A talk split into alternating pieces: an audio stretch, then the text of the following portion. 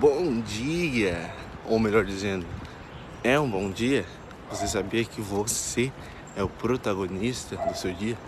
Você sabia que você tem a caneta nas mãos para escrever o seu dia?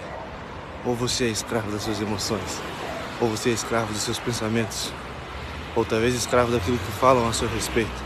Se sim, cuidado, sua identidade não está ativada. Então, faça um lindo dia e um bom